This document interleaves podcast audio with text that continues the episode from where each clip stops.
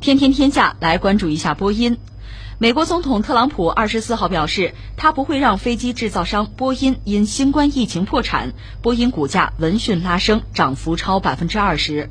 特朗普在接受采访时表示：“我们不会让波音倒闭，你必须给他们提供暂时的帮助，这不会持续很长时间，只是暂时的。”他进一步补充说：“波音会支付利息，他们可能会把股票给我们国家的人民，给我们国家的纳税人，给我们国家的公民。”不过，波音公司的 CEO 戴夫·卡尔霍恩周二表示，他不希望美国财政部持有波音股权作为贷款的条件。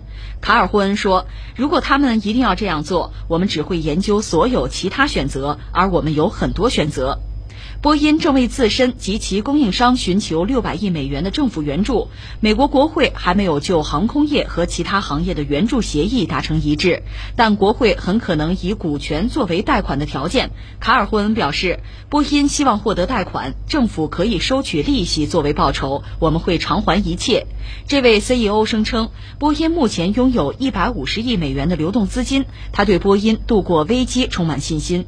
不过，可能需要数年的时间，才能使波音的资产负债表恢复到737 MAX 危机和新冠疫情之前的水平。你给我们带来这则关于波音的消息，让人听了之后怎么说呢？喜忧参半吧。你说他倒倒他的吧，跟我们有什么关系？其实还是有关系的。一个是什么？你想过这个民航业，就国际航空业，不管是说这个飞机的生产。其实波音和空客和我们国家一些企业都是有合作的，在我们这儿是有厂子的啊，有生产、有就业、有利税的，这是一方面。另外，如果波音真的出了问题，当然现在还好，因为现在全球范围内因为抗疫啊，实际上就是国际之间的人员的流动都大幅度在下降。现在全球民航业也算是至暗时刻吧。但是我们就什么也不说，熬到疫苗出来，我们姑且说还有一年的话。所谓冬天已经来了，春天还会远吗？早晚还得春暖花开，那经济早晚要复苏，要提振，它都是有周期的。包括人员流动，民航业还是要复兴。但是那个时候格局可能就已经发生变化了。关键是从现在开始这一年，还是在那之后相当长一段时间吧。全球范围内很多航司用的还是波音飞机。如果波音真出了很大的问题，公司出了很大的问题啊，它在就售后、服务。包括维护啊、零部件一系列问题上，如果他，咱们用俗话讲，如果真掉链子的话，那对全球，包括对我们自己，肯定都是有影响的呀。另外，它肯定要拖累美国经济，包括股市，最终对全球经济也会形成负面的影响吧。所以你说喜忧参半的话，我觉得我主要关注的是在这儿。当然，我们也知道特朗普对波音还是很有感情的。我们不说疫情，就是之前，那波音因为那个七三七 MAX 那飞机的事情。已经是灰头土脸，股价大跌。当时特朗普就说：“赶快挺住，挺住啊！你挺不住，对我美国经济、对 GDP 会有影响的，可能是至少零点五个点啊。”所以特朗普甚至给出主意：“你改个名接着卖呀！” 这什么嘴脸？这是是吧？这放在一边不说。那这次这疫情之后，我们看到一个是波音本身，它也有就是员工啊感染。那前两天，它波音等说最大的工厂已经停产了。实际上，它股价跌得也很厉害。在这个背景之下，波音是不是真要破产了？特朗普又发声，你说一个自称是市场经济国家的这么一个政府，老在这发声啊，说波音不能倒啊，那美国政府也帮忙。总之，不能让它倒。当然，具体怎么帮忙，我们看到就是白宫和波音之间可能想法也不尽一致吧。但是显然，政府力挺，有这个态度，这个企业就不至于太惨。其实我们要说，你从历史上看，我和大家聊过一个人吧，就是那个里埃科卡，克莱斯勒曾经的那个头，他是从福特被踢出来的，在上个世纪八十年代吧，他就最后呢是带领克莱斯勒反败为胜，起死回生，他就成了一个企业英雄吧。他就是去年去世的吧？我们节目还聊过这个人啊。反正上个世纪八十年代关于他的这个传记，在我们国内在企业家的圈子里，确实一度很火爆。我就说他怎么带领克莱斯勒扭亏为盈，怎么样起死回生的啊？很多套路是我们想得到的，比如说他把自己的工资降了，用最好的设计师尽快推出新车型，迎合市场等等等等。你所有的这一切离不开，一个是需要有时间，你总得有一个周期吧，不是一跺脚明天事儿就办了哈。所以这个事情要能做下去、做完它，最核心的因素是什么呢？就是钱。克莱斯勒到最后他没有钱的时候怎么办？艾克卡怎么样起死回生？那个灵丹妙药到底是什么？说到底，就是政府给帮忙了。政府给帮忙无外乎两个方向，一个方向就是动嘴，啊，君子动口不动手，我动动嘴；再一个就直接动手吧，动手，比如给补贴呗，变相的给点什么支持吧。那你不动手，至少你得动动口。这次人家特朗普就动口了啊，不能倒啊，我们要帮他。这话撂在这，马上股市，你看那个股价就有变化，就往上涨。当然说说归说，如果你把话说出去，没有落实不兑现啊，它还会掉下来。所以美国政府恐怕对波音真的得想办法得拉一把。更何况目前如果波音真的出问题的话，对全球航空业界啊，就交通运输业界、物流业界，可能都是一个很大的麻烦。那你可以说我地球离谁都转，对对对，这都没有问题。关键是这句话本身啊。他解决不了眼前的问题。那你注意一下，特朗普他讲话里面，他很有技巧的。他把这次波音的问题还是归结到这个疫情上、新冠肺炎上。他说：“我们不会让波音因新冠疫情而破产。”波音股价一下子就涨百分之二十。不过，真正关键的问题在于特朗普总统，这叫避重就轻啊。那波音真正的问题在这儿吗？不在这儿啊。实际上要说到波音的问题，我觉得俩问题，一个是呢，他换了一个，就是美国很多企业都换了的老毛病，这是一个；再一个呢，波音本身因为那个七三七 MAX，它实际上是有设计上的问题啊。这个丑闻跟新冠没关系啊，在新冠之前它就已经发酵了，所以现在你可以说这个肺炎啊、疫情啊是压垮骆驼的最后那根稻草。说到底，之前这骆驼身上压的已经不少了。这个波音，你看它股价现在网上很容易查到，就是最近一年的股价吧，大概是从四百四十一跌到了一百二十四，跌得很厉害，是一年之内啊，就是在新冠疫情之前，这个状况就早已经发生了，跌幅是百分之七十啊，而且有眼尖的看波音的利润表，它二零一九年当然就很惨淡啊，之前的利润至少是三十亿美元以上，一八年曾经达到过。一百亿美元，但是你看它这个净资产居然现在是负数，每股净资产是负的十五点三亿，而且它本身自由现金流也没问题。那么怎么会出现这个问题？就是净资产怎么就是负的了？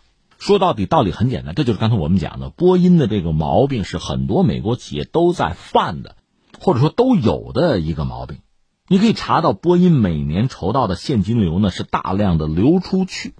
你说他他干什么了？哎，这就说到他的上一任 CEO 就是那个米伦伯格，不是已经被迫辞职，钱也没拿走啊？就那哥们儿，当时波音至少账面上非常好看，手里有大量的这个就是自由现金流，净利润也相当高。你手里有钱，这个钱干什么用？那无外乎两个用途，一个用途就是还债，因为这样大企业嘛，它必然是有债要还的吧。还有一个办法是什么呢？就是回购自己的股票，分股利。这一方面就是导致在市场上自己的股票变少，那等于也推高自己的股价呀，这可以回报股东，他本人也是股东啊，所以其实包括波音在内，美国很多企业玩的都是这手，他自己来回购自己的股票嘛，钱也挣到手了，股东也高兴了，但是实际上这个雷等于可埋下来了，他没有想到波音出了问题，就是两次 G 三七 MAX 的问题，这实际上是非常致命的，声誉受到巨大的打击。二零一九年就是波音吧，它的净利润是亏损的，自由现金流也就没有了。另外又出来个疫情，全球的航空业界基本上全按了暂停键，都停摆了。所以波音目前它的这个财务状况迅速的恶化。所以你看，实际上三件事吧。第一个事儿最根本的，它回购股票这个毛病，这是美国很多很优质的企业都在做的一个事情，等于共同犯的一个毛病。而这个本身对美国的股市又形成很大的问题。现在美国股市出问题了。大家总得找找原因吧，号号脉诊诊病吧。刚才我们说的这个问题，它不只是波音有很多都有。再就是，它的这个七三七 MAX 问题，从设计开始就有问题。还有爆料讲嘛，它整个生产的流程也有问题，质量监控是不到位的，各种各样的麻烦就频出。最后新冠疫情压垮骆驼，最后这根稻草往上一放，咔嚓它就垮了。这是我们现在看到波音的状况，所以并不是像特朗普那样说的。把问题一股脑全算到这个疫情上，我就说疫情早晚会过去，你就什么也不做，你只要活着，一年之后疫苗真的出来上市，可能这事儿也就过去了。问题到那个时候，这个格局啊，全球的民航业界啊，制造业这格局都会变的。想一想，你波音，那刚才我们讲的至少是仨问题，把疫情放在一边，还有俩问题，波音是没有解决啊，或者说解决不了嘛。而且我们说像股票回购那类的问题，它不是波音独有的，所以这就涉及到最后我们要说一点是什么呢？它确实反映出这个美国或者说欧美吧，大量的企业也好，它都存在这么一个问题。波音只不过是一个典型性的代表，是一个缩影啊。你看它的企业，看它的股市，就存在这么一个问题。你作为一个企业的 CEO，你想办法肯定要讨好你的股东啊。再说你自己本身可能就是啊。对吧，呃，利率很低，像欧洲、日本一度都是这个负利率了吧？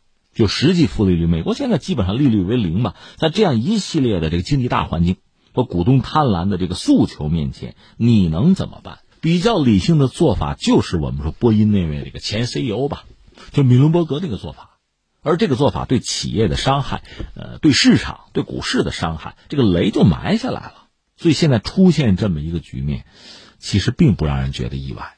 我还看到一个数字，就是说一九年波音危机之后借钱嘛，借了一百二十亿美元，然后其中七十亿又拿出去回购啊，分股利，还在这么干。所以我们不知道特朗普现在这要救救波音啊，这个态度，呃，美国的公众啊、股民怎么看？我只能说也许还好吧，因为上次零八年危机的时候，金融企业出问题，那你要政府伸手去救的话，很多民众是不满的。这次波音不管怎么说，这也算高端制造业吧。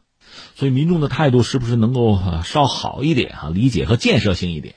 那现在我们能看到的是，一个是特朗普说我要救波音，但是怎么救波音的想法和就美国政府可能有所不同吧。波音不是那个新上来的 CEO 叫做戴夫卡尔霍恩，他说这样他不太想让美国财政部拿波音的股权作为就贷款的条件。他说波音是希望获得贷款的，政府可以收这个利息作为报酬。现在这波音账上，我们看就是这位 CEO 手里有一百五十亿美元的流动资金，而且他们刚刚就宣布说暂停向股东派发股息。你看，二零一九年的时候，波音派发了四十六亿美元的股息，大手笔哈。之前还有消息说，波音是不是想在五月份能不能重启七三七 MAX 生产线？还有这想法这些我觉得难度比较大。一个是特朗普确实想抓紧复工，以至于美国有媒体已经直接问他：“你是要钱还是要命啊？”那是。所以复工能不能按照特朗普的想法，这是一个问题。再就是真的涉及到疫情，还有就是 MAX 这个系列飞机，也就七三七啊，如果真是臭了街了，你恢复生产线，有谁敢买？追捧的也不一定没有啊。但是全球的市场恐怕都会给你一个冷脸啊，这应该是可以想象的呀。我们也确实不好判断波音经此一劫是不是真的就要一蹶不振。